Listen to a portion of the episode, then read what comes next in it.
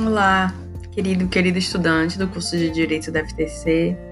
Bem-vindo a mais um episódio da disciplina Redação Jurídica.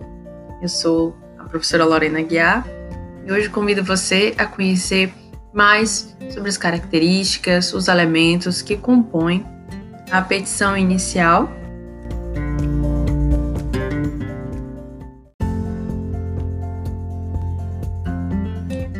assim como os requisitos que estão previstos no Código de Processo Civil para petição inicial e também quais são as características do mandado de segurança, da petição do mandado de segurança.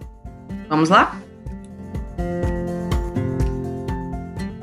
A petição inicial, de acordo com os artigos 319 e 321 do Código de Processo Civil, deve conter o vocativo, a indicação do juiz ao tribunal, a quem se dirige a petição, trazer os dados individualizados do autor, do réu, o nome, prenome, estado civil, profissão, o número de inscrição do CPF do CNPJ, se for o caso de uma empresa, endereço eletrônico, se tiver, domicílio, residência, a indicação da ação pretendida e também qual rito, se sumário, sumaríssimo, indicar corretamente qual é o tipo da ação.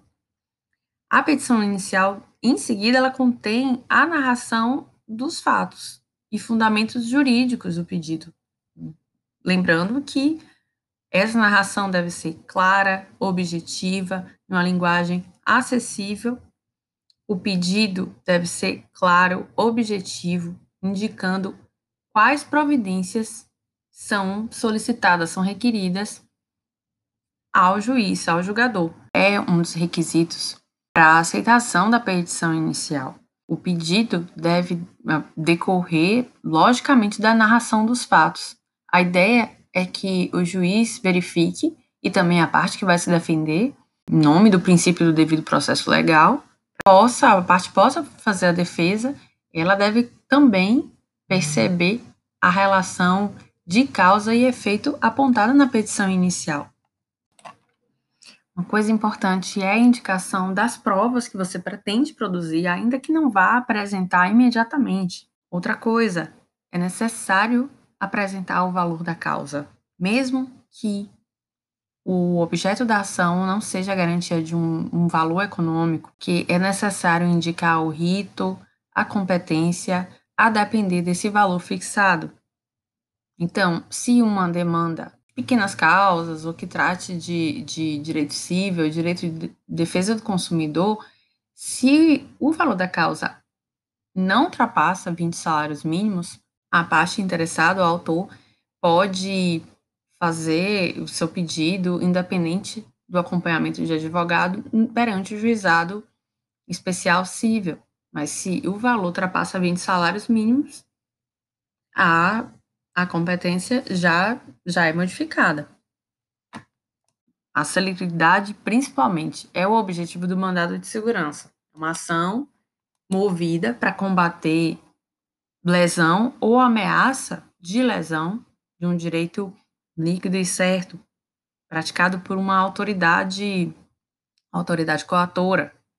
Não há aceitação do réu, mas a notificação dessa autoridade coautora para prestar informações e também é notificada para que cesse o, a lesão ou seja impedida de praticar, de cometer a lesão ao direito do impetrante. Não há é, um prazo para apresentar provas. As provas precisam ser indicadas e apresentadas imediatamente e só é aceita a modalidade de prova documental. Ela deve acompanhar a inicial. Se, por um acaso, existirem documentos em poder do impetrado, deve haver um pedido no mandado de segurança para que esses documentos sejam exibidos em juízo. O valor da causa ele é indicado conforme a tabela de custas do Tribunal de Justiça, qual você se dirige, e ele tem o objetivo de, de estabelecer o quanto né, deve ser arrecadado pelo, pelo Poder Judiciário ou não, nos casos de em que é concedida também para a parte a assistência judiciária gratuita. Mas tem esse objetivo de demarcar o valor né, das custas do que é arrecadado para o judiciário. Chegamos ao final de mais um episódio. Espero que você tenha gostado, que esse material seja útil e a buscar mais informações junto ao professor a professora durante as aulas. Não deixe de acessar também a atividade de diagnóstico para você ter uma noção de qual, qual dúvida, qual informação precisa ser buscada, amadurecida. Também é importante não deixe de fazer a atividade de consolidação do conhecimento, que é o material pós-aula, e também assista ao nosso screencast. Muito obrigada e até a próxima!